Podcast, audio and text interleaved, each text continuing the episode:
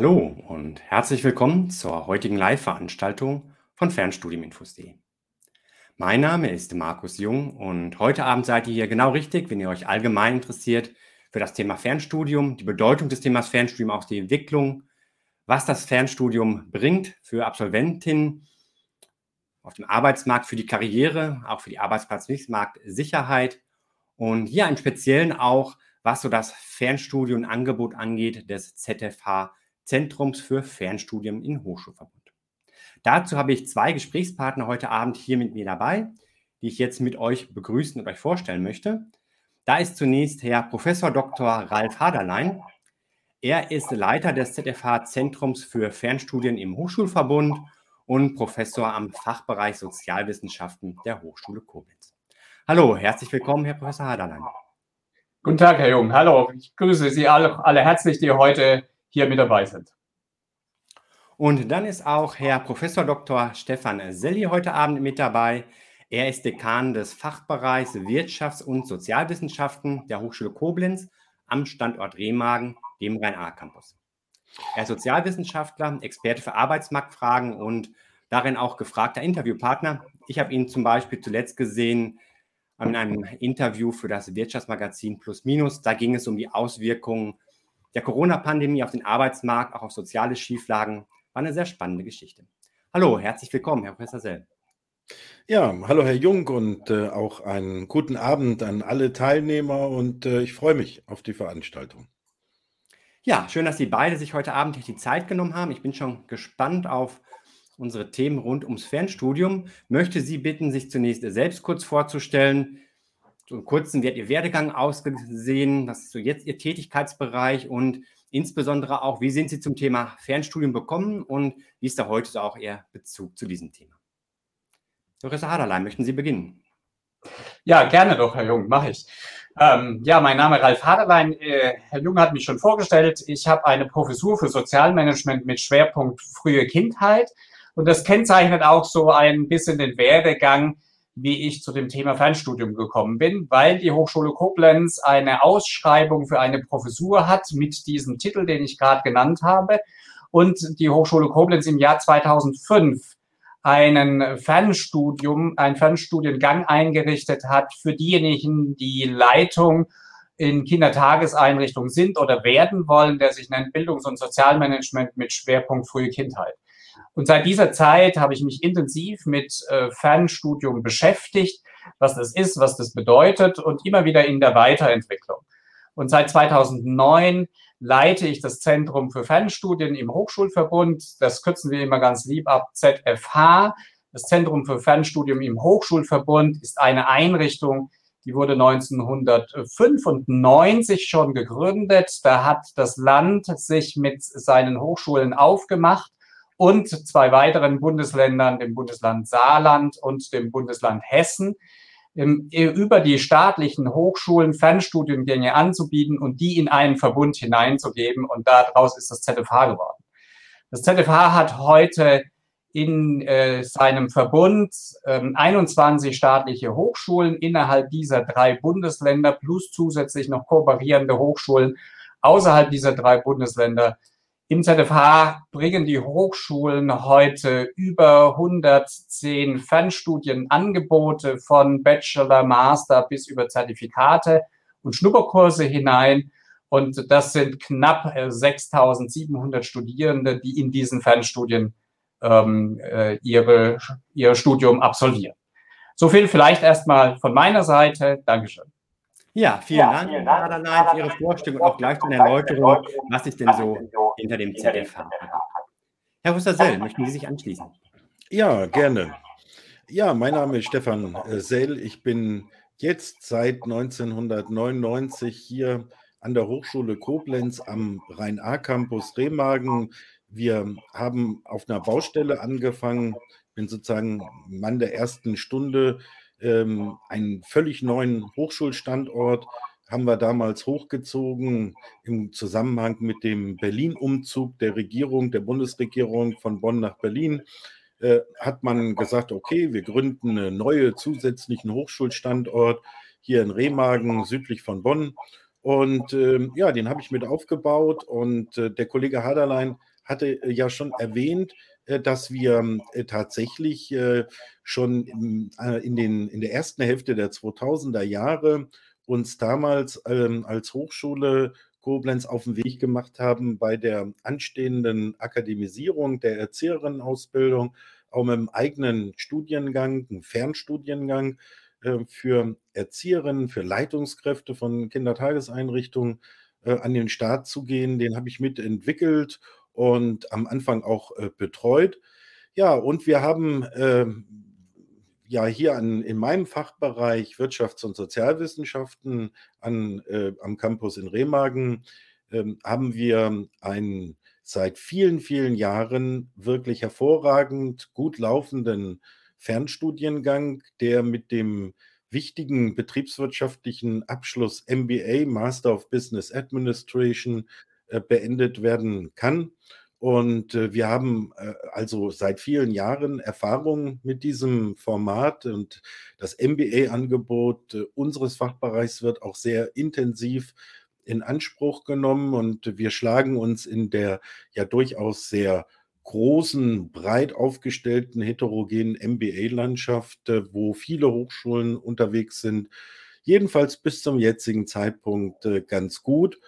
Und ähm, wir haben das vielleicht äh, auch für die spätere Diskussion tatsächlich ähm, auch für die Zeit nach Corona, also so sie denn hoffentlich äh, bald kommt, uns zum Ziel gesetzt, äh, dass wir auch in den grundständigen Studiengängen, die wir hier bei uns haben im Bachelor- und Masterbereich, äh, nicht wieder dort weitermachen, wo wir vor Corona standen, sondern wir wollen auch ähm, Teile der digitalen, der virtuellen Lehre und damit wichtige auch Bestandteile von Fernstudiengängen auch äh, für die Präsenzstudiengänge nutzen und eine Weiterentwicklung in diesem Bereich anstoßen. Und da kann man natürlich von den jahrelangen Erfahrungen im Fernstudienbereich sehr, sehr gut äh, profitieren.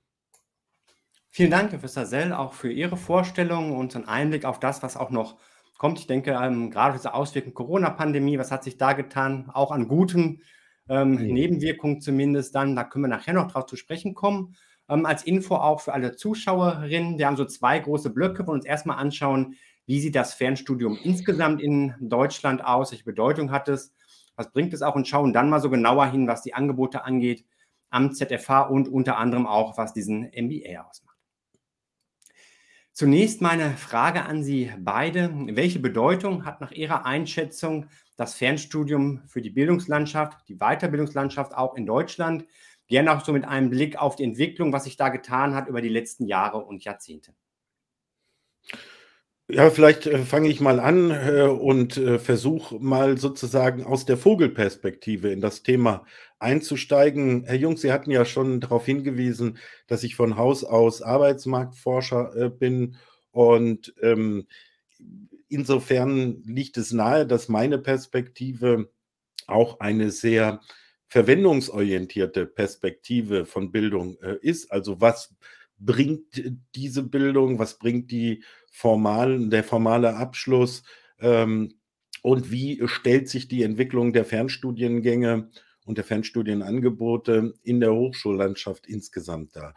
Und normalerweise würde man ja jetzt dann immer ähm, in die Zahlen gucken und sagen, mein Gott, wir haben über drei Millionen Studierende an äh, deutschen Hochschulen und wenn ich mir dann angucke, die Zahl der Fernstudenten, also der tatsächlichen Fernstudenten, dann liegen wir irgendwo, wenn ich das richtig in Erinnerung habe, bei einem Anteil von 6, 7 Prozent an dieser großen Zahl von Studierenden. Und könnte man sagen, aha, äh, die Fernstudenten sind irgendwie so, so eine Orchideendisziplin ähm, äh, hier in diesem Gesamtsystem.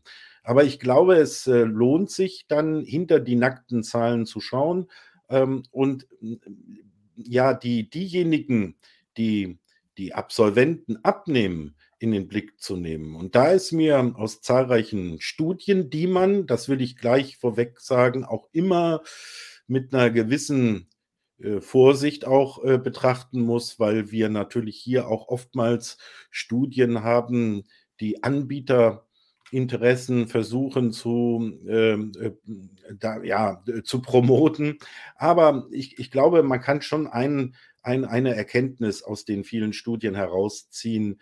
Äh, der Wert von Leuten, die ein Fernstudium erfolgreich abgeschlossen haben, bei äh, denjenigen, die Personal einstellen, bei den Arbeitgebern, ist in Deutschland also überdurchschnittlich äh, stark ausgeprägt, was die Wertigkeit angeht. Also die Personalverantwortlichen ähm, sagen, bei ihren Auswahlentscheidungen spielt es sehr wohl eine Rolle, a, an welcher Hochschule man studiert hat, äh, auch welche Spezialisierung man hat. Aber wenn jemand einen Fernstudiengang erfolgreich absolviert hat, dann ist das für die Mehrheit der befragten Personaler tatsächlich ein zusätzliches Qualitätsmerkmal. Und ich glaube, das ist schon mal ein, ein wichtiger und auch optimistisch stimmender Befund für alle, die sich auf den Weg machen, über ein Fernstudium äh, einen akademischen Abschluss äh, zu bekommen. Also die reine Verwertbarkeit der Abschlüsse ist erstmal gut positioniert in äh, der Arbeitsmarktlandschaft.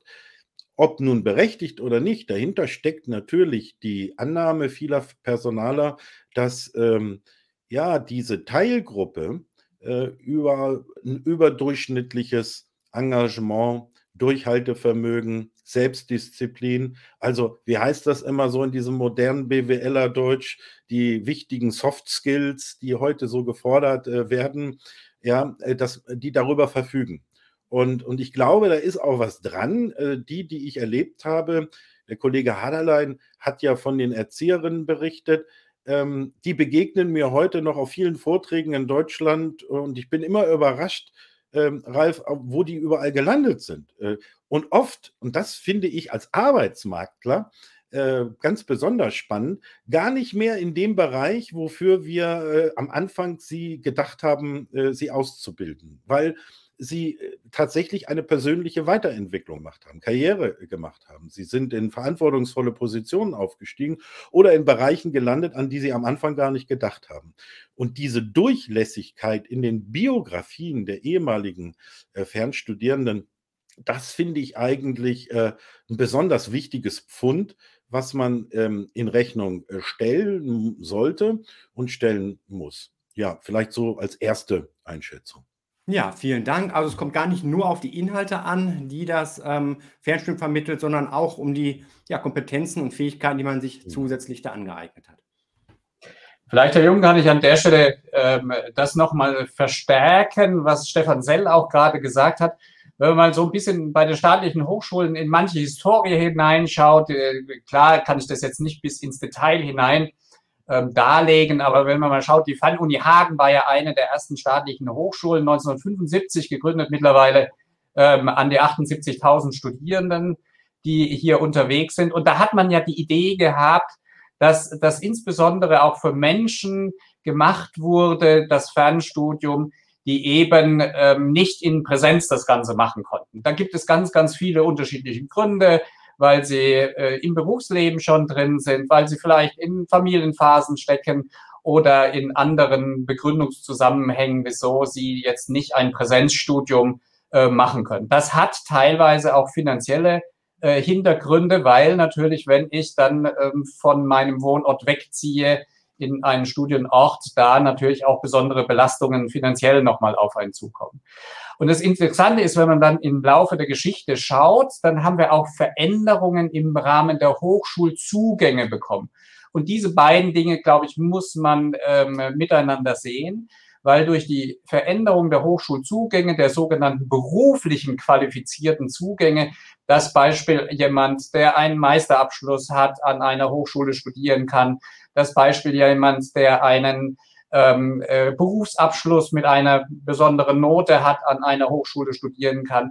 Die ermöglichen natürlich das, was Stefan Sell nochmal deutlich gemacht hat, dass ähm, man in seiner eigenen Lebensbiografie, sage ich jetzt mal nicht am Ende zumindest mal einer wissenschaftlichen Weiterqualifikation ist, sondern dass man hier auch Durchlässigkeiten geschaffen hat. Und das haben die Bundesländer in den letzten Jahren intensiv gemacht. Das wird sicherlich auch noch weiter zunehmen, wenn wir uns beispielsweise den Gesetzesentwurf des Landes Bayern anschauen. Auch da gibt es neue Hochschulzugänge, die zu erwarten sind, dass sie auch äh, kommen. Und das hat dazu geführt, dass natürlich auch Studierende, die vielleicht vorher sich gefragt haben, ob ein Studium was für sie ist, ähm, weil man ja in einer gewissen Bildungsbiografie groß geworden ist, wo wir auch als Gesellschaft oft gesagt haben, du hast in Anführungsstrichen nur einen Realschulabschluss und eine Berufsausbildung. Du kannst ein Studium überhaupt nicht machen. Und da beweisen wir ähm, äh, mit den unterschiedlichen Fernstudienformaten gerade das ganz Gegenteil davon, ähm, dass eben äh, die Bildungsbiografien oft sehr stark durch familiäre Strukturen, das hat ja auch ähm, PISA oft nachgewiesen, durch familiäre Strukturen geprägt waren und man gesellschaftlich gesagt hat, jetzt ist Ende. Und durch diese neuen Hochschulzugänge haben wir quasi eine Öffnung erreicht, die gerade auch für beruflich Qualifizierte oder für diejenigen, die äh, in Familienphasen sich befinden oder, was ich vorhin schon gesagt habe, aus anderen Gründen. Und das nutzen auch vermehrt ähm, Arbeitgeber, die sagen, wir wollen nicht unsere Leute quasi für ein Präsenzstudium komplett freistellen jetzt, dass die nochmal drei Jahre oder äh, dreieinhalb Jahre für einen Bachelor oder ähm, zwei Jahre, je nachdem, wie der Master gestaltet ist, für einen Master, sondern dass die das parallel machen können, wenn sie das entsprechend ähm, von sich selbst aus leisten können. Und äh, die Kompetenzen, die dabei entwickelt werden, die hat Stefan Sell ins äh, Wort sehr gut gebracht und das zeichnet insbesondere auch die Fernstudiengänge aus. Ja, wenn Sie jetzt vergleichen, ähm, Studierende so mit dem klassischen Zugang, die irgendwann mal Abitur gemacht haben, ähm, im Vergleich zu denen, die über einen dieser alternativen Zugänge, die Sie gerade geschildert haben, ins Studium hineinkommen, stellen Sie da Unterschiede fest, sowohl ähm, was Stärken oder vielleicht auch Probleme während des Studiums angeht, als auch was hinterher den Abschluss angeht? Also, ich kann vielleicht mal äh, berichten ähm, von unseren Erfahrungen und ich lehre selber im MBA, im Master of Business Administration, im Fernstudienprogramm äh, bei uns. Ähm, es ist, äh, glaube ich, und das äh, relativiert auch nochmal die am Anfang von mir zitierte scheinbar übersichtliche Zahl vom Anteil her der Fernstudenten an allen Studenten.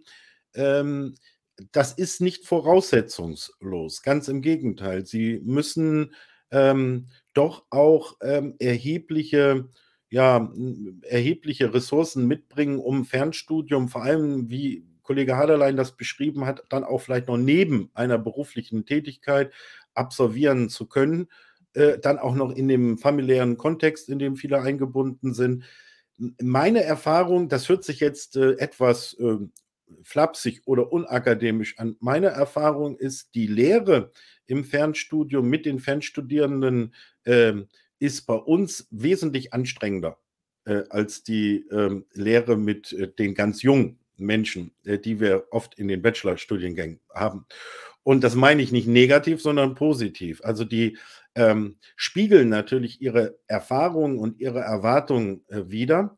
Aber ähm, ich möchte auch darauf hinweisen, äh, man erlebt natürlich auch Scheitern äh, während des Studiums. Und wenn man sich dann anguckt, was sind die Scheiternsgründe, ähm, dann ist es eben auch so, dass äh, viele hm, ja nicht an kognitiv scheitern oder, oder sprachlich oder so, sondern sie scheitern an der Überlast, die verbunden ist in der Kombination Privat, Beruf und Fernstudium und ähm, kriegen das äh, irgendwann nicht äh, auf die Reihe.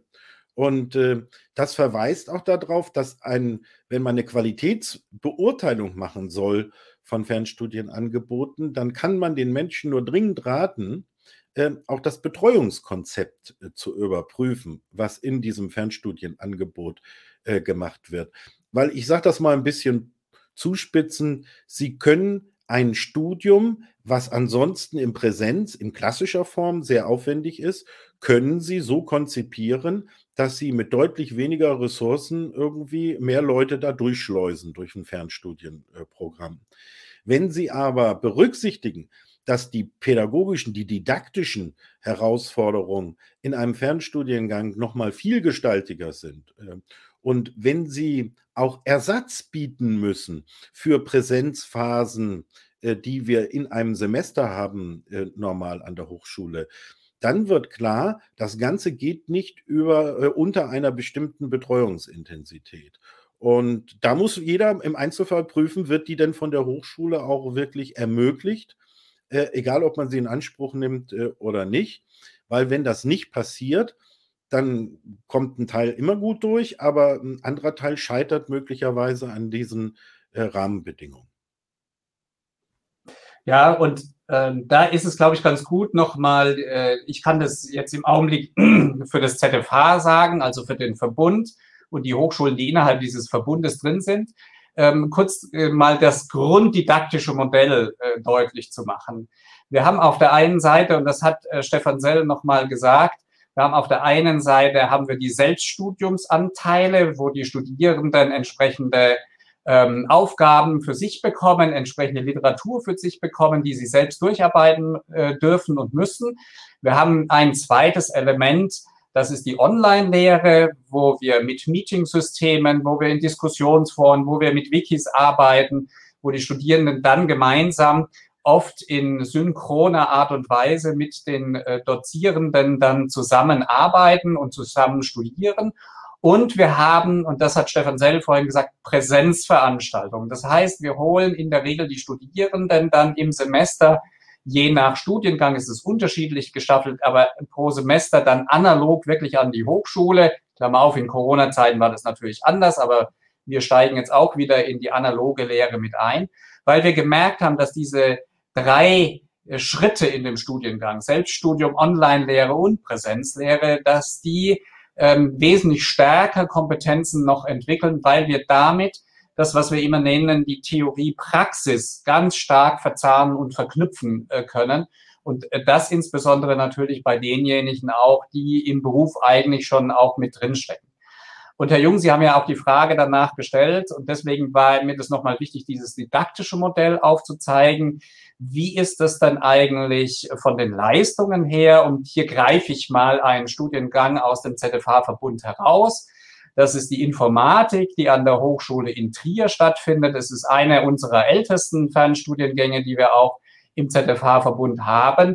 Und dort können wir deutlich machen, dass es ähm, keinen Unterschied gibt, ob ich jetzt über den berufsqualifizierten Weg komme oder ob ich über den Abitur oder sage ich jetzt mal den bis äh, zumindest für Rheinland-Pfalz vor 2011 äh, den Regelstudienzugang äh, komme. Äh, ganz im Gegenteil, wir haben teilweise sogar Tendenzen, wo wir sagen, die über die Berufsqualifizierung kommen, sind tendenziell in manchen ähm, Noten sogar besser. Da kann man dann fragen, warum passiert ist. Und da hat Stefan Sell, glaube ich, schon einiges gesagt. Ähm, das hat damit was zu tun, dass ich mich auch als beruflich qualifizierter nochmal anders entscheide. Ich will nicht sagen, der eine entscheidet sich besser oder nicht besser, sondern es ist eine qualitativ andere Entscheidung, die ich treffe, weil ich mich anders organisieren muss, neben Familie und Nebenberuf. Und man darf auch nicht vergessen, das ist in Weiterqualifizierungen, die insbesondere am Ende mit Noten dann abschließen. Und das machen ja alle diese Studiengänge und Studienangebote, die wir haben. Das ist natürlich auch, da fragt der Arbeitgeber, dann fragt der Arbeitskollege, dann fragt vielleicht die Tochter oder der Sohn, den Vater oder die Mutter. Also wir haben nochmal andere ich drücke es mal so rum aus, Motive oder Motivationsmomente, die dazu beitragen, ähm, durch so ein Studium auch durchzugehen. Und äh, das Letzte ist, glaube ich, auch nochmal insbesondere auch für das, wo äh, das ZFH steht, das sind Hochschulen für angewandte Wissenschaften, die hier dabei sind. Und deren äh, Spezifikum ist ja, dass sie neben Theorie auch die Praxis immer miteinander verknüpfen. Ja, spannend, gerade auch, dass Sie das Beispiel der Informatik, des Informatikstudiengangs genannt haben, wo ja auch ein gewisser Matheanteil ähm, mit dabei ist, der vielen vielleicht vorher Sorgen macht und dass selbst da auch jetzt diejenigen, die halt nicht die gymnasiale Oberstufe dabei gehabt haben, trotzdem sich auch bewähren und, wie es auch sagen, vielleicht so motiviert sind, dann möglicherweise vorhandene Lücken auch im Selbststudium dann zu schließen.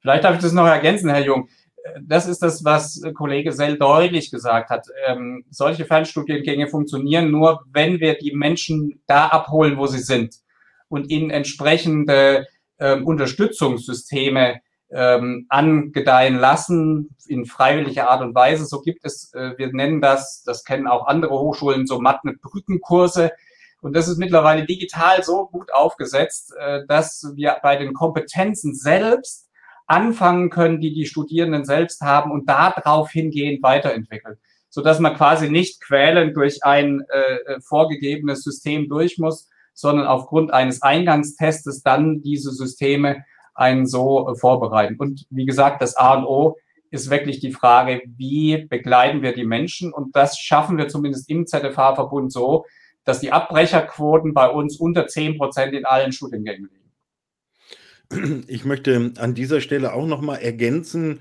äh, dass äh, mehrfach schon angesprochen wurde, eben gerade auch wieder vom Kollegen Haderlein, der, der Hinweis auf die Durchlässigkeit. Und dafür stehen wir auch als Studienangebot. Und wir sind ja eine staatliche Hochschule. Man muss ja sagen, neben den berechtigten Hinweisen, die Herr Haderlein gegeben hat, bezogen auf die staatliche ähm, Fernuni in Hagen haben wir natürlich zahlreiche private äh, Angebote, private Hochschulen, die, sie, die da unterwegs sind. Und für mich ein wichtiger gesellschaftspolitischer Auftrag, auch von staatlichen Hochschulen, gerade von Hochschulen für angewandte Wissenschaften, ähm, ist es auch, wir waren in der Vergangenheit, gerade als Fachhochschulen, wie das früher hieß, waren wir immer äh, auch eine wichtige äh, Karriere Weg für Leute, die hm, oft auch aus Haus, aus Familien kamen, wo nicht ein akademischer Hintergrund äh, da war. Und das sehen wir auch jetzt, äh, selbst bei unserem MBA, äh, den wir haben. Wir haben zurzeit 467 Studierende äh, in äh, dem Programm und 26 ähm, Prozent davon sind als beruflich Qualifizierte da reingekommen. Äh, das, was äh, Kollege Haderlein gerade ausgeführt hat. Und man muss jetzt wissen, dieser MBA äh, bei uns ist zum Beispiel so ähm, akkreditiert, dass er äh, auch den Zugang zum höheren Dienst in der Verwaltung äh, ermöglicht. Nicht wahr? Dadurch, dass das Innenministerium beteiligt war bei der Akkreditierung. Und das ist natürlich eine super, ähm, super wichtige Aufstiegsmöglichkeit heißt ja nicht, dass man dann in den höheren Dienst kommt, aber man hat die Möglichkeit, mit dem Abschluss bis in den höheren Dienst aufzusteigen. Und damit erfüllen wir in meinen Augen eine ganz, ganz wichtige Bildungs-, aber auch arbeitsmarktpolitische Funktion, nämlich die Durchlässigkeit zu erhöhen, äh, weg von diesem ähm, Kästchendenken, was wir früher hatten. Hast du Abitur, dann darfst du studieren. Hast du kein Abitur, musst du was anderes machen.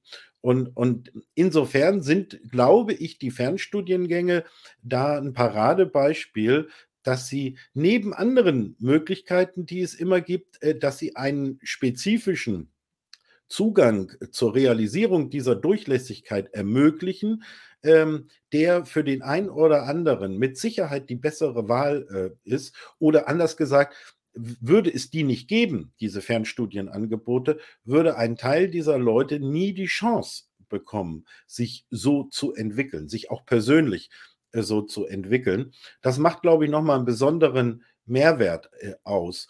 Und ein äh, Punkt, äh, der ist mir aufgefallen in den bisherigen Beschreibungen, den möchte ich nochmal verstärken. Ähm, Ihr Hinweis, Herr Jung, oh, der Matheanteil und äh, ist das nicht schwierig? meine skeptischen Erfahrungen mittlerweile als jemand, der schon viele Jahre Lehre macht, mit den klassischen Präsenzveranstaltungen. Und das ist immer so ein Vorurteil, dass sie sagen, ja, in den Fernstudiengängen, da werden die Leute sich selber überlassen. Äh, und äh, das ist ja nicht auf dem Niveau, wenn ich äh, jetzt äh, Mathe oder VWL im Präsenz mache. An mir sind so viele Generationen junger Studierender vorbeigezogen und ich habe eigentlich, wenn ich ehrlich bin, ähm, muss ich oft sagen, es gibt kaum eine problematischere oder ineffektivere Form der Wissensvermittlung als äh, 90 Minuten VWL, dann 90 Minuten Personal, 90 Minuten Marketing und zwischendurch in der Mensa an der Schlange stehen. Weil die Leute sozusagen gezwungen sind zu einem festen Termin, da musst du jetzt hingehen und da hörst du jetzt die, äh, dieses Fach. Und ich glaube, das ist ein, äh, wenn man der Typ dafür ist, ist das eine super Flexibilitätserweiterung, wenn man auch ähm, Selbstlernphasen das mit seinen eigenen Rhythmen, mit seinem Gefüge, in dem man lebt, äh, viel besser vereinbaren kann, das Lernen, als wenn ich gezwungen bin, in diesen fast ja, schulstundenförmigen Zeitslots lernen zu müssen, auch wenn ich eigentlich ganz schlecht drauf bin oder müde bin. Also das vielleicht noch so als Ergänzung, weil ich glaube, das ist kein Entweder-Oder, sondern das ist eine super Schiene für einen Teil von Studierenden, die dann allerdings äh, auch gefordert sind. Ja, vielen Dank, Professor Sell. Ich denke, es ist schon recht gut deutlich geworden jetzt, was hat so das Fernstudium ausmacht, welche Bedeutung es hat, gerade auch für Berufstätige oder Menschen, die ähm, ja aus anderen Gründen halt kein Präsenzstudium machen können, die schon vielleicht auch mitten im Leben stehen, auch viel Praxis schon mit reinbringen. Sie haben gerade auch schon die privaten Hochschulen am Rande mit erwähnt. Und wenn ich so auf die Entwicklung der letzten Jahre schaue, dann gibt es halt einerseits ähm, die staatlichen Hochschulen auch mit einem Wachstum im Bereich des Fernstudiums an vielen Hochschulen als aber auch die privaten Hochschulen, bei denen teilweise die ähm, Studierendenzahlen geradezu ja auch explodiert sind, aus verschiedenen Gründen vielleicht auch da. Ähm, mich würde noch mal interessieren, was sind denn aus Ihrer Sicht so speziell die Besonderheiten für das Fernstudium an staatlichen Hochschulen? Sie haben ja einerseits zum Beispiel gerade schon den Zugang ermöglicht, dieser MBA ermöglicht auch zum höheren Dienst. Ähm, was gibt es noch und ja, welche Vorteile kann es da vielleicht auch für Studierende geben, wenn sie sich für ein Fernstudium einer staatlichen Hochschule entscheiden? Ja, ähm, also grundsätzlich glaube ich, muss man mal sagen, die, die Hochschulzugänge, die müssen auch die privaten Hochschulen, das sind ja dann in der Regel staatlich anerkannte Hochschulen, insofern sind die Hochschulzugänge für egal welchen Hochschultyp es dann sind, ähm, erstmal verpflichtend. Ähm, so ist es bei den privaten und auch bei den staatlichen Hochschulen. Ähm, ich möchte jetzt ungern in eine Abgrenzung hineinkommen, das eine ist besser und das andere, sondern ich will einfach Spezifikas beschreiben, wo wir sagen, das kennzeichnet uns. Äh, das könnte natürlich auch sein, dass es die ein oder andere private Hochschule genauso kennzeichnet wie jetzt äh, staatliche Hochschulen. Ähm, die staatlichen Hochschulen unterliegen alle ähm, äh, einem Hochschulgesetz, wo man sehr deutlich nachlesen kann, was alles die einzelnen Hochschulen auch umsetzen müssen. Da sind bei manchen Privaten, die, die unterliegen nicht so ganz dem gänzlichen Hochschulgesetz. Also wir haben hier garantierte staatliche Regelungen, die natürlich auch eine ähm, Behörde haben, die das Ganze entsprechend auch überwacht. Das ist quasi ein so ein strukturelles Moment, wobei auch bei den privaten Hochschulen, die unterliegen auch der Überwachung der Ministerien ähm, an der Stelle. Was wir auch haben, ist, dass wir nochmal deutlich machen, äh, das ist dieses Gesamtsystem einer eine Hochschule, das wir in den unterschiedlichen Fernstudiengängen auch einbringen. Das ist angefangen von dem Bereich der Forschung, die sehr intensiv an vielen ähm, staatlichen Hochschulen auch stattfindet. Klammer auf Bemerkung, wir haben auch einige private Hochschulen, die auch sehr intensiv äh, forschen. Äh, Klammer zu. Wir haben insbesondere auch ähm, die Frage der Betreuung das, was äh, Stefan Sell auch noch äh, angemerkt hat, das ist uns im ZFH-Verbund insbesondere auch ein, ein wichtiges Moment, was wir den Studierenden auch anbieten können an dieser Seite. Ähm, und vor allem auch geht es nochmal darum, dass das ja staatliche Angebote sind und das bedeutet, und da ist, glaube ich, einer der großen Unterschiede, das bedeutet, dass wir ähm, zum Beispiel in Rheinland-Pfalz, wo wir, wo das ZFH insbesondere auch viele Studiengänge hat, im Bereich der Bachelorstudiengänge, dass die auch gebührenfrei sind. Also die keine monatlichen Gebühren zahlen, sondern dass diese Bachelorstudiengänge im Bereich der Fernstudiengänge auch ähm, gebührenfrei sind. Vielleicht so viel mal von meiner Seite. Ähm, Stefan, wenn du ergänzen willst, gerne. Also ich denke, das sind schon die, die wichtigsten äh, Punkte und ich äh, glaube, es ist rübergekommen hier auch äh, für das Publikum, dass es auf gar keinen Fall äh, darum äh, gehen darf und kann, äh, einem hier die staatlichen, da die privaten Hochschulen Gegenüberstellung zu machen. Die einen sind besser, die anderen sind schlechter. Also meine Erfahrung lässt mich an dieser Stelle auch, was unsere eigenen Studienangebote ähm, angeht, letztendlich doch auf den natürlich schwierigen Punkt zurückführen. Ähm, kommt immer darauf an, wer das macht. Also die personale Kon Komponente. Was sind das für Lehrende? Mit welchen Interessen sitzen die da und arbeiten die da? das spielt am Ende dann, dann doch eine ganz große Rolle. Neben aller Qualität der, der, der Online- und der ähm, sozusagen auch der Printmedien, die man einsetzt äh, in den Studiengängen. Hm. Aber ich glaube äh, schon, dass wir auch offen ein Dilemma ansprechen äh, müssen. Äh, und zwar ist das erst einmal sogar losgelöst von der Frage staatlich versus äh, privat, weil einige das immer nur mit den Privaten verbinden. Das äh, greift zu kurz. Aber äh, ich will so ehrlich sein, das anzusprechen. Ein, ein Dilemma, was sich letztendlich auch gar nicht auflösen lässt, das ist in dem Moment, wo man davon lebt, diese Angebote äh, zu machen und sich wie ein normales Unternehmen finanzieren muss über die Einnahmen, die man aus diesen Studiengängen generiert und vielleicht sogar noch einen Gewinn äh, machen möchte aus den äh, Einnahmen, äh, da haben Sie natürlich ein Problem, ähm, dass Bildungsskeptiker sagen, na ja, ähm, dann wird also sozusagen ja auch äh, mal ein oder beide Augen zugedrückt, wenn eigentlich die Qualität nicht stimmt. Äh, Hauptsache, man hat die Einnahmen, Hauptsache, man enttäuscht die Leute nicht und bringt sie irgendwie äh, zum Abschluss. Und äh, diese, ich spreche das deswegen offen an, weil diese Vorbehalte nicht nur bei den klassischen Hochschulen immer noch da sind, sondern durchaus auch bei den Abnehmern, also bei denen, die äh, Leute einstellen, ich immer wieder so eine gewisse ist das denn auch wirklich ein gutes Angebot, was auch immer ein gutes Angebot ist? Also haben die denn auch nun äh, wirklich den Stoff vermittelt äh, bekommen oder sind die da einfach nur durchgelotst und geschleust worden? Und das sollten wir nicht unterschätzen. Ähm, das läuft ja oft gar nicht so bewusst, sondern eher unbewusst ab.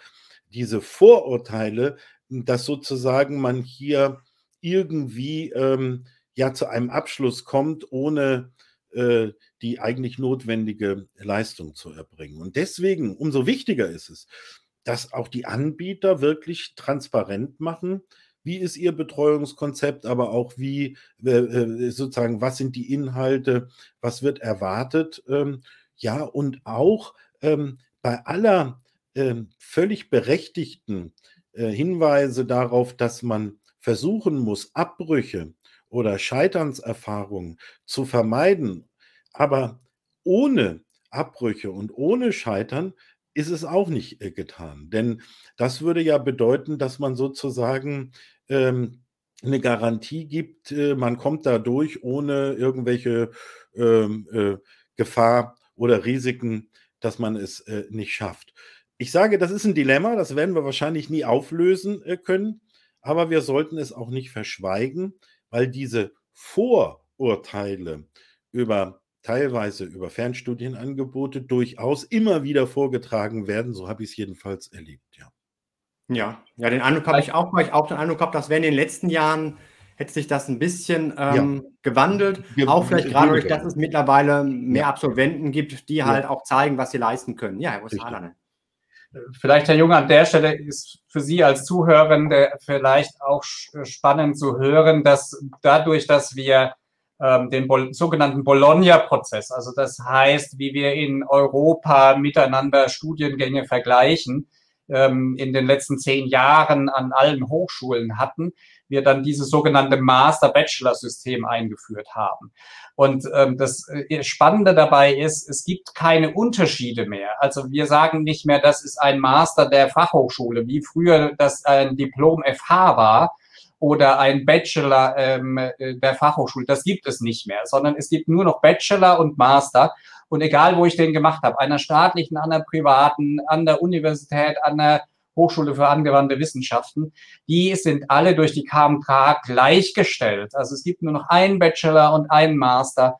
Und wer den dann entsprechend durch die Hochschule auch verliehen bekommt, der hat dann auch seine entsprechenden Zugänge. Und beispielsweise jetzt im ZFH-Verbund, die Hochschulen im ZFH-Verbund, da sehen Sie auf den Zeugnissen und auch auf den Urkunden, da steht nicht drauf Fernstudium, sondern da steht dann beispielsweise MBA drauf ähm, den, äh, und es ist ein Zeugnis und eine Urkunde der Hochschule Koblenz. Mhm. Ähm, Sie haben schon die Kosten unter anderem angesprochen, die ein Argument sein können, vielleicht auch eine Bekanntheit einer Hochschule. Ein Punkt, den ich mir noch so im Vorfeld überlegt hatte. Kann es auch ein Kriterium sein, irgendwo so eine, im Sinne was von Tradition, dass ja viele staatliche Hochschulen schon sehr lange ähm, aktiv sind und eine lange Geschichte vielleicht auch als ja auch an fachliche Expertise auf gewissen Bereichen dann haben? Ich fange mal damit an und dann kann Stefan Zell was noch vielleicht so aus Arbeitgeberperspektive sagen, weil das ist ja auch spannend. Da hat er ja vorhin auch schon einen Hinweis gemacht, wie suchen Personaler auch manchmal aus an der Seite. Ich glaube, die Tradition spielt eine Rolle. Damit werden wir auch als ZFH, wie lange wir schon unterwegs sind in diesem Bereich, um zu sagen, hier haben wir eine Kompetenz, die sich auch ständig weiterentwickelt durch ähm, einmal die Erfahrung, die wir machen, aber auch durch die Rückmeldung der Studierenden. Das ist mir auch immer ganz wichtig und die Rückmeldung der Arbeitgeber, die wir auch ähm, systematisch mit erfassen und mit ähm, äh, aufnehmen. Auf der anderen Seite, glaube ich, gilt es auch, innovative Konzepte, die dann relativ jung sind, noch äh, voranzubringen. Und da erleben wir, dass wir das auch mit Unternehmen zusammen gestalten können. So gibt es beispielsweise im ZFH-Verbund einen Studiengang der Hochschule Koblenz, der im Bereich der Kindheitswissenschaften stattfindet, der äh, beispielsweise in Wien bei einem äh, Träger von vielen Kindertageseinrichtungen in Wien läuft. Das, da kann ich noch nicht auf eine Historie zurückgreifen, aber ich kann zumindest sagen, hier gibt es individuelle Angebote, die, äh, wo auch wir als Hochschulen die Möglichkeit haben, die äh, entsprechend mit den Unternehmen zusammen zu gestalten. Ja, ich kann das insofern nur ergänzen und aber auch gleichzeitig den Blick versuchen zu erweitern, Herr Jung, das, was Sie angesprochen haben, ähm, das ist aber kein spezifische Herausforderungen für Fernstudienangebote, sondern es spiegelt eigentlich eine durchaus auch äh, kritisch zu sehende Entwicklung auf der Abnehmerseite, auf der Arbeitgeberseite. Äh, man muss, äh, der Ralf Haderlein hat das wirklich sehr äh, gut und wichtig auch nochmal eingeordnet, äh, sehen, dass wir durch den Systemwechsel von äh, dem Diplom oder dem Magister, was wir früher hatten, auf das Bachelor- und Master-System, ähm, einen Systemwechsel gemacht haben in Deutschland, der eigentlich alle Abschlüsse betrifft. Und zwar egal, ob sie in Präsenz oder in, äh, äh, als Fernstudienabschluss erlangt worden ist, nämlich eine, eine mh, hm, ein, gleichzeitig eine Explosion der Studiengänge. Wir haben ja mittlerweile, also ich habe irgendwann mal aufgehört zu zählen, es sind über 20.000 Studiengänge, die irgendwie bundesweit angeboten werden im Bachelor- und Masterbereich. Und jetzt ist für die Abnehmer ein echtes Problem, also ich sage das mal so ein bisschen handbacken. Äh, früher hast du BWL studiert. Ähm, äh, und ob, ob, du das jetzt in Flensburg oder in Passau studiert hast, war eigentlich egal, so 60, 70 Prozent war irgendwie immer das Gleiche. Und der, der Rest waren dann die äh, äh Besonderheiten der Professoren ja, an ihrer Hochschule. So. Und ähm, aber irgendwie, äh, so, und jetzt haben wir zahlreiche Studiengänge, die nicht nur unterschiedlich heißen, sondern du musst eigentlich äh, immer das Modulhandbuch angucken. Was haben die denn jetzt eigentlich wirklich da gemacht in diesem Studiengang? Das tut natürlich kein Personalverantwortlicher. Und mir äh, haben in den letzten Jahren viele Arbeitgeber zurückgemeldet, sie sind strukturell überfordert mit dieser Vielfalt und dieser äh, Heterogenität. Und dann sucht man nach Umgehungsstrategien. Und eine Umgehungsstrategie, und da triff, treffen wir dann wieder auf Ihre Frage, äh, ist, dass man sich leiten lässt, und das ist nicht unproblematisch, von Vorurteilen.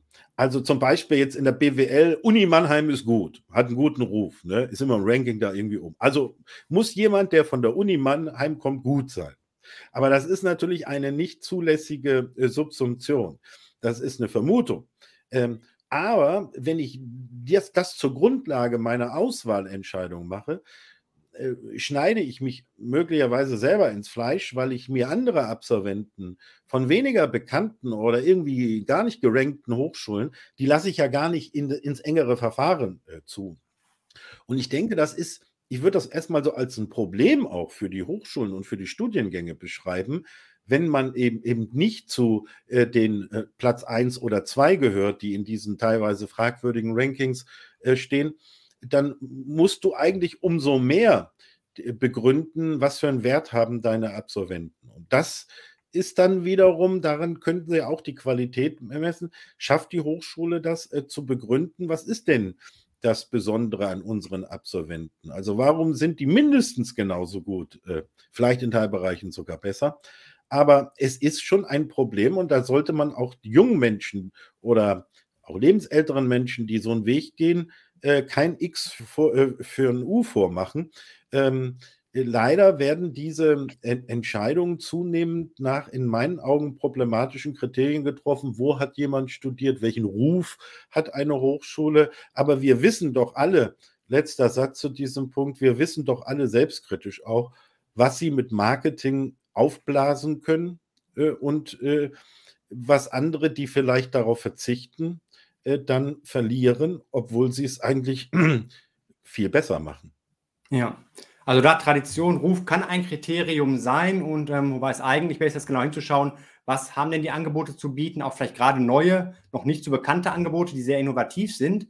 Und noch ein anderer Punkt, wie man Tradition ja auch kritisch sehen könnte und teilweise gibt es ja vielleicht auch so dieses, vielleicht Vorurteil, dass ja auch staatliche Hochschulen ein bisschen angestaubter sein könnten, gerade durch diese Tradition, gerade auch speziell was die Digitalisierung angeht, heißt auch, na, die hinken doch ein bisschen oft hinterher, vielleicht hinter den privaten. Ähm, da jetzt speziell auch auf das Angebot im ZFH-Verbund. Wie modern sind denn da die Angebote? Ähm, was tut sich da auch? Und ja, gerade welche digitalen Elemente sind da auch enthalten? Ja, was wir im ZFH-Verbund zur Verfügung stellen, ähm, den, äh, den Hochschulen oder was die Hochschulen insbesondere auch äh, nutzen, das ist eine Lernplattform, die nennt sich ähm, OLAT, wird vom virtuellen Campus in Rheinland-Pfalz gehostet und auch gewartet und auch weiterentwickelt. Es gibt auch noch ganz andere Lernplattformen. Und diese Lernplattform hat ganz unterschiedliche Elemente mit dabei. Ich habe das vorhin äh, schon genannt. Das kann von den, ich sage jetzt mal, einfachen Dingen zur ähm, Bereitstellung von Materialien wie Vorlesungsskripte, wie Literatur, ähm, bis dahin gehen, dass man auch äh, Vorlesungsaufzeichnungen macht und die entsprechend zur Verfügung stellt oder dass Studierende gemeinsam äh, sogenannte Wikis, also an einem Dokument arbeiten können. Da gibt es Austauschforen. Also es gibt eine ganze Reihe von Möglichkeiten, die wir mittlerweile äh, zur Verfügung stellen, äh, die auch digital nutzbar sind und die dann in der Didaktik umgesetzt werden. An der Stelle sage ich auch, das eine ist das zur Verfügung stellen, das andere ist natürlich, was der Dozent, die Dozentin dann daraus macht. Also ähm, nutzt sie auch diese Elemente, die auch vorhanden sind.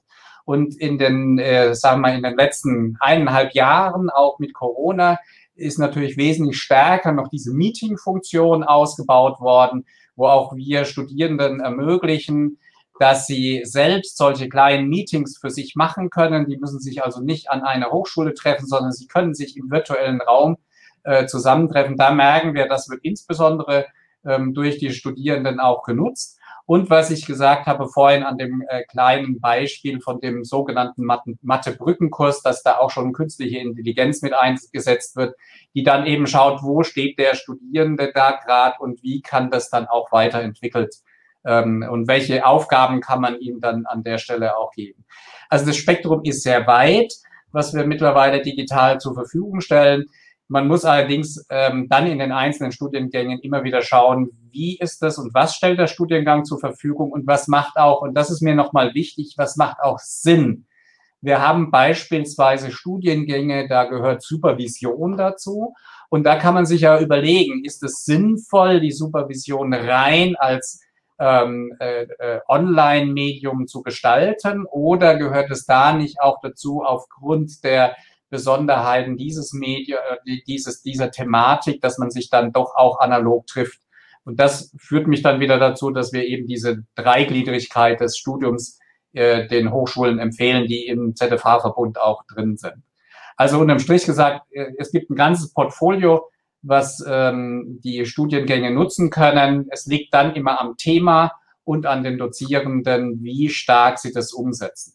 Bis dahin, dass wir beispielsweise jetzt im ZFH auch ein Projekt gerade laufen haben, wo wir äh, ein Unterstützungssystem für Studierende aufbauen wollen, was sie dann ein Stück auch erinnert, wo sie gerade sind, was sie motiviert, was sie zu Hause haben können ähm, um den eigenen Lernfortschritt dann auch äh, sehen zu können, wo sie dann positive äh, Rückmeldungen jetzt nicht durch den Dozenten oder durch, durch die Dozentin, das äh, steht außer Frage, sondern auch durch zusätzliche technische Möglichkeiten bekommen können. Da ist das Gleiche auch wieder, das kann man nutzen für sich. Manche mögen das, manche mögen das nicht. Und da auch wieder die technischen Möglichkeiten stellen wir zur Verfügung. Ähm, wie sie dann ankommen, das evaluieren wir auch ständig. Ja. Also ich würde das an einer Stelle noch ergänzen. Ähm, und äh, Kollege Haderlein hat ja mehrfach schon äh, auch den deutlichen Hinweis gegeben, am Ende hängt es natürlich immer davon ab, was man nutzt. Aber ich will äh, vielleicht doch noch mal polarisieren und äh, sagen, ausgehend von Ihrer äh, Frage, Herr Jung, ähm, ja, ähm, das ist ein Vorurteil, aber das ist durchaus ein begründetes Vorurteil, äh, dass staatliche äh, Hochschulen äh, durchaus eine gewisse, ja, wie soll man sagen, manchmal auch ähm, Sperrigkeit oder Behebigkeit an den Tag legen, was neue Entwicklungen angeht. Und äh, das hängt auch damit zusammen, und das soll keine Entschuldigung sein, aber das erklärt vielleicht das Verhalten auch vieler Hochschulen und Hochschullehrer. Wir kommen ja aus einer Welt der ähm, äh, der Kommstrukturen. Also zu uns sind die Studierenden gekommen. Also jedes Mal am Semesteranfang fragten die Professoren, ja, wie viele haben sich denn eingeschrieben? Äh, und irgendwie sind die immer vom Himmel gefallen, die Studierenden. Und meistens sogar ganz viele und jahrelang und okay. Und wenn dann die Zahlen runtergehen, ja, gut, warum kommen die denn nicht? Und so muss man vielleicht ein bisschen Marketing machen. Und da waren die privaten Hochschulen, nicht alle, aber viele schon auch ein Stachel im Fleisch der staatlichen Hochschulen, weil natürlich ähm, dort, und sei es aus profanen ökonomischen ähm, Motiven heraus, ähm, sehr stark auch eher so, so eine G-Struktur äh, zu den ähm, potenziellen Arbeitgebern, äh, zu den Studierenden vorhanden war. Die mussten sich viel mehr bemühen, ähm, äh, auch Studierende zu gewinnen, vor allem weil sie ja im Wettbewerb auch äh, stehen durch zahlreiche Neugründungen und so weiter. Und ich glaube, wie heißt es immer so schön, die Wahrheit liegt irgendwo in der Mitte. Äh, ich glaube schon, wenn wir ehrlich sind, haben wir äh, den Hintern auch ein Stück weit äh, mehr hochbekommen durch diese zusätzliche Konkurrenz, die da entstanden ist. Also insofern würde ich das schon bejahen. Auf der anderen Seite möchte ich zu bedenken geben, ähm, dass bei äh, der Haderlein sagte so, ja, da wird dann diese ganze technische Infrastruktur zur Verfügung gestellt.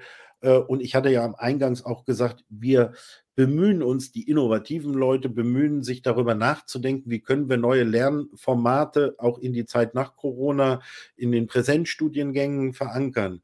Aber ich muss auch sagen, manches ist äh, äh ganz gut, wenn man es nicht macht. Also, weil sozusagen ähm, wir ja hier über Lernen reden, über Lernprozesse. Und auch der Lehrende braucht eine gewisse Sicherheit in der Art und Weise, wie er das Wissen vermittelt. Und wenn du äh, dann äh, 80 Prozent deiner Zeit damit verbringst, dich in neue Programmversionen von irgendwelchen äh, Lernplattformen einzuarbeiten, dann kann das auch eher hemmen. Äh, und dann kann sozusagen ein, ein, ein, eine gewisse Distanz und ein gewisses Bremsen gegenüber technisch möglichen Neuerungen durchaus angebracht sein. Also ich glaube, leider äh, ist keine jetzt besonders verkaufsträchtige Botschaft, aber wahrscheinlich äh, liegt die Wahrheit irgendwo so in der Mitte zwischen einem gewissen konservativen Ansatz bei der Lehre und dem Lernen und den, ja, den neue Wege zu gehen. Aber das sollte man, beides sollte man nicht überbewerten. Ich glaube, da würde ich gerne noch dazu ergänzen, das, was wir schon feststellen, ist, nicht für jeden ist das Fernstudium etwas. Ähm, und da muss man, glaube ich, ehrlich zueinander sein und auch die, die heute zuhören, sich einfach fragen, ist denn das Fernstudium etwas für mich, was mit viel mit Organisation auch zu tun hat, also dem eigenen Lebensbereich zu organisieren? Bin ich denn so ein Typ, der auch für sich selbst was lernen kann? Das soll keine äh, Abqualifizierung von irgendwas sein, sondern einfach für sich ehrlich zu sagen, welchen typ, welcher Typ bin ich denn? Es gibt äh, äh Studierende, die sagen, ich habe lieber eine Präsenzveranstaltung und wenn der liebe Kollege dann, ich es mal sehr extrem, aus dem Lehrbuch vorliest, äh, dann ist das für mich, dann nehme ich das für mich aus auf, während ein anderer Studierender sagt, der muss mir nicht aus dem Lehrbuch vorlesen, das kann ich zu Hause im Selbststudium tun. Und da, glaube ich, ist ganz wichtig, dass man sich auch immer wieder fragt, ist das Format für mich denn das Richtige? Ist es für meinen Lebensbereich, für meinen Lebensabschnitt, den ich, mit dem ich gerade unterwegs bin, ähm, ist das dann das Richtige? Und da bietet sich beispielsweise an, Stefan, ich nenne das jetzt mal an der Stelle, der MBA in Remagen bietet auch so ein Schnupperstudium an im Fernstudienbereich, wo man ähm, dann mal sagen kann, okay, da gehe ich mal rein, schau mal, wie das ist, wie komme ich denn eigentlich äh, damit zurecht und kann für sich dann prüfen, ob denn so ein Format denn auch das Richtige ist. Ja, also da auch viel ausprobieren für den Einzelnen und was die Technik angeht, ähm, hat wahrscheinlich ja Corona auch einiges verändert. Ähm, auch gerade was ja das synchrone Beisammensein angeht, die Präsenzveranstaltungen, die zum Teil ins Virtuelle verlegt worden sind. Hm, wo würden Sie sagen, sind es gute Veränderungen, die auch gerne bleiben sollen und dürfen? Und wo ist es doch auch gut, wenn man wieder zu dem zurückkommt, was es in Teilen auch vorher gegeben hat, sprich dem ja, realen, tatsächlichen ähm, physischen Zusammensein irgendwo in einer Präsenz?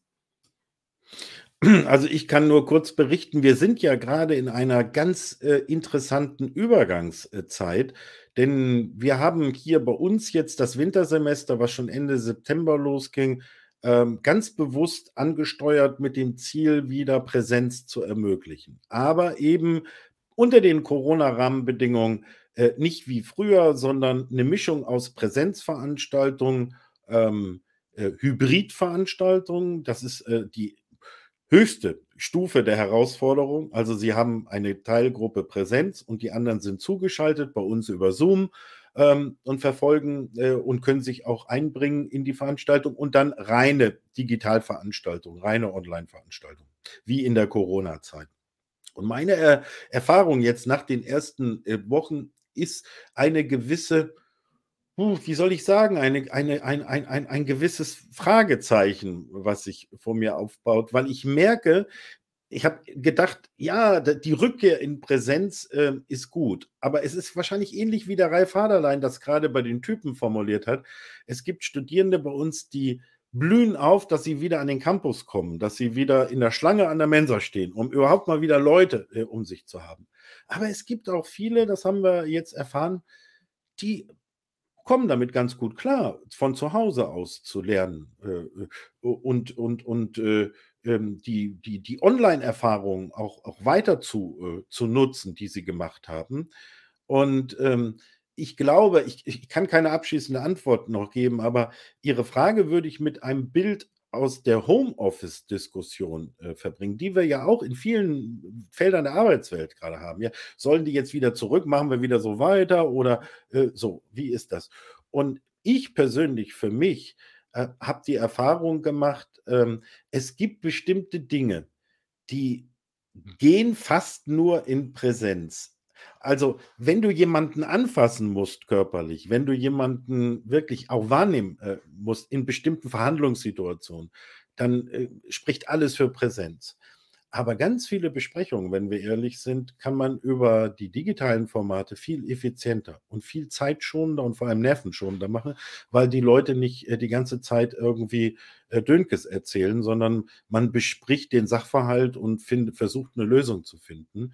Und ich glaube, das ist jetzt die spannende Herausforderung, Ralf. Ich weiß nicht, wie es in den anderen Studiengängen ist. Finden wir da einen, einen Weg der Weiterentwicklung, der beiden Seiten gerecht wird? Und das scheint mir erstmal zum jetzigen Zeitpunkt eine größere Herausforderung zu sein, als dass ich Antworten geben könnte, wenn ich ehrlich bin. Also was man da noch äh, unterstützend sagen kann, ist, dass die Hochschulen, äh, das merken wir jetzt im ZFH-Verbund äh, bei unseren äh, Hochschulen, die eben dem Verbund dabei sind, dass die Hochschulen, die Erfahrung im Fernstudienbereich schon längere Zeit hatten, sich leichter getan haben, auch mit ihren Präsenzstudiengängen umzustellen. Ähm, da hat sicherlich auch an vielen äh, Ecken und Kanten geknirscht. Und es ist natürlich dann jetzt, wie Stefan Zelt es ausgeführt hat, die Frage, wo gehen wir denn, an welchen Stellen gehen wir in die Präsenz, wie gestalten wir das? Ähm, und ich glaube, dass äh, was auch viele Kolleginnen und Kollegen dann vielleicht da auch nochmal für sich selbst erfahren haben, dass eben über solche Fernstudienelemente hinweg, über solche Online-Elemente hinweg auch Kompetenzen bei den Studierenden entwickelt werden können. Und das ist, glaube ich, ein wichtiges Moment. Und deswegen glaub, äh, sind wir jetzt in einer Übergangsdiskussion, die eben auch danach fragt, wie ist das? Können wir nicht online weitermachen an der Seite? Ich formuliere es mal so, wie es äh, ein Student, ein Präsenzstudent jetzt hier bei uns im Fachbereich formuliert hat, äh, sehr rabiat. Jetzt haben wir drei Semester lang haben wir doch ein tolles Studium gehabt. Warum sollen wir jetzt plötzlich in Präsenz wieder zurückkommen? Ne? Also wenn ihr drei Semester lang ein Studium habt und auch da nochmal, es steht nirgendwo im Endzeugnis dann, da in Klammern Bemerkung, hat drei Semester Corona-Studium gehabt. Also das, was da manchmal auch äh, äh ich in manchen Netzwerken und so gelesen habe, das gibt es nicht. Das ist eine Mehr, die hier erzählt wird. Und es gibt keinen Corona- Master und kein Corona-Bachelor. Ähm, das lesen Sie dann nirgendwo drauf. Und diese, diesen Fragen muss man sich einfach kritisch stellen. Ähm, und insofern, wir müssen da wirklich in Diskussion bleiben. Unterm Strich kann ich sagen, dass diejenigen, die Hochschulen, die in Fernstudiengängen unterwegs waren, sich da, wie gesagt, leichter getan haben. Ja, ja vielen Dank. Ähm, für mich wird auch deutlich, dass man gerade ganz viel in Bewegung ist, auch vieles einfach mal ausprobiert ist, wird. Ähm, nicht alles ist gut, was neu dazukommt. Man muss halt schauen, was sich etablieren wird. Daher trotzdem mein Blick, äh, meine Bitte als letzte Frage in die Zukunft zu blicken. Wenn Sie jetzt mal so schauen in das Jahr 2030, wo wird Ihrer Meinung nach dann das Fernstudium stehen und wird es dann überhaupt noch diese Unterscheidung geben zwischen Fernstudium und Präsenzstudium oder wird sich das immer mehr miteinander vermischen, sodass es nur noch das Studium dann geben wird? Herr Professor Sell, möchten Sie beginnen? Also das ist ähm, ähm, eine echt gemeine Frage, die Sie uns zum Ende hier äh, auftischen, weil ich glaube, also ich habe eine gewisse Sympathie für die letzte Variante, die natürlich eine ziemlich anarchistische Variante ähm, äh, ist, weil äh, sozusagen äh, sie die gewachsenen, zementierten Säulen unseres, unserer Art und Weise, wie wir studieren, äh, bei diesem Mischmasch, den Sie da andeuten, ja auflösen. Äh, dafür habe ich aber schon eine gewisse Sympathie. Ähm, ich glaube aber trotzdem, also dafür sind wir dann wahrscheinlich auch äh, zu deutsch, ähm, dass äh, erstmal diese beiden Säulen äh, schon noch weiter auch ähm, bestehen, nebeneinander bestehen. In der Vergangenheit waren die Fernstudiengänge vom niedrigen Niveau, äh, die sind stärker gewachsen als äh, die klassischen Angebote. Und ich glaube, es spricht viel dafür, äh, dass bei der Wissenswelt, in der wir uns bewegen, der Anteil der Fernstudiengänge, äh, die sich aber auch weiterentwickeln müssen, äh, stärker noch stärker steigen wird als äh, die klassischen Präsenzveranstaltungen. Vor allem, wenn man dieses elende äh, lebenslange Lernen wirklich mal ernst nimmt, äh, bedeutet das nämlich, dass wir ganz viele Einstiegspunkte für Menschen, die schon länger im Berufsleben stehen, schaffen müssen. Und das schaffen wir, glaube ich, über das Format Fernstudiengänge, schaffen wir das besser. Ich glaube aber, letzter Satz, dass alle Fernstudienanbieter das ist so nach jahrelangen MBA-Lehrtätigkeit auch meine Wahrnehmung. Das, was Haderlein gesagt hat, äh, es ist wichtig, ne, die drei äh, unterschiedlichen Komponenten des Studiums, also den Präsenzanteil, den sollte man A nicht vergessen und B, den sollte man vielleicht weiterentwickeln bis hin vielleicht äh, ne, weg, Ralf, von äh, solchen Dingen wie du kommst am Samstag, wie bei uns, kommen die am Samstag zur Präsenzphase. Vielleicht muss man mal sagen, wir machen ein Aktivwochenende, wo wir ähm, einen Fall aus unterschiedlicher Modulsicht dann äh, auseinandernehmen, wo aber auch gemeinsam dann mal übernachtet wird und so weiter. Also ja, vielleicht müssen wir äh, so alte erlebnispädagogische äh, Konzepte nutzen für die Weiterentwicklung auch dieses Bausteins im Fernstudium, damit die Leute das ist mir wichtig, nicht völlig alleine gelassen werden. Wenn sie in einem Fernstudium völlig alleine gelassen werden, dann stimmt irgendwas nicht an äh, diesem Studienangebot. Und äh, ja, ich bin gespannt, ob die Entwicklung in die Richtung äh, geht. Frage ja. offen. Vielen Dank, Herr Professor Sell. Herr Professor Haderlein, wie ist da so Ihre Einschätzung? Ja, das ist eine ganz äh, spannende Frage, die Sie natürlich stellen. Ich, ich sage mal eine Einschätzung und eine Vision. Äh, ich fange mit der Einschätzung an. Ich glaube, dass wir in den ganzen Studiengängen, egal ob private Hochschulen oder staatliche Hochschulen, äh, stärker dahin kommen, dass wir unterschiedliche Formate des gleichen Studiums anbieten. Das mag dann ein äh, Studiengang sein, beispielsweise nehmen wir mal ähm, BWL, um mal dabei zu bleiben, den ich klassisch Präsenz studieren kann, aber gleichzeitig auch das Format gibt's ja auch, dual studieren kann oder als Fernstudium studieren kann. Und dass man zwischen diesen unterschiedlichen Formaten je nach Lebenssituation auch switcht dann. Und dass das nicht äh, groß mit Anträgen oder sonst was zu gestalten ist, sondern dass das zum regulären Studieren ähm, dazugehört. Sodass das Studium mehr passgenau wird noch auf die Individualität des jeweils einzelnen äh, Studierenden. Also da glaube ich, dass wir da in den nächsten äh, 10, 15 Jahren sicherlich noch einige äh, wesentliche Schritte auch machen werden. Bis dahin, äh, dass auch Fernstudienelemente, Stefan Zell hat es vorhin gesagt, stärker noch auch in den Präsenzbereich hineingehen, ohne dass wir sagen, das äh, ist jetzt ein Studiengang, der sich jetzt rein zum Fernstudiengang hin entwickelt, sondern dass man diese Erfahrung, die man gemacht hat, da stärker mit hineinnimmt. Das vielleicht so mal zu den nächsten 15, 20 Jahren. Und ähm, ich äh, erlaube mir hier mal meine Vision auch zu sagen. Ähm, meine Vision, wenn wir, und da danke ich nochmal Stefan Sell, dass er auf das lebenslange Lernen hingewiesen hat. Ähm, meine Vision ist, dass wir den Menschen sagen, wenn ihr für euch eine Kompetenz habt, und diese Kompetenz, egal wie ihr die entwickelt habt, ob ihr das selbst für euch gemacht habt im, im Stübchen mit Literatur und euch gesucht habt und ihr sagt, diese Kompetenz will ich mir abprüfen lassen und äh, dann gibt's eine Hochschule, die prüft einen Bachelor und dann gehe ich dahin und ich bestehe dieses. Ich mache es mal sehr vereinfacht. Dann ist es eigentlich völlig egal, wo der sich diese Kompetenz angeeignet hat. Wenn er die besteht, dann soll er dafür den Abschluss bekommen. Und dann gibt es vielleicht eine Form von Hochschulen, die sagen, okay, und ich habe unterschiedliche Möglichkeiten, dich darauf vorzubereiten aber es ist quasi kein Zwang mehr, jetzt in einer Hochschule dann eingeschrieben zu sein, um äh, diesen Abschluss zu bekommen. Das ist äh, Vision. Ich weiß, dass ich da viele Kritikpunkte da an der Stelle sicherlich kriege, weil das ja auch was damit zu tun hat, dass man institutionell auch unterwegs ist.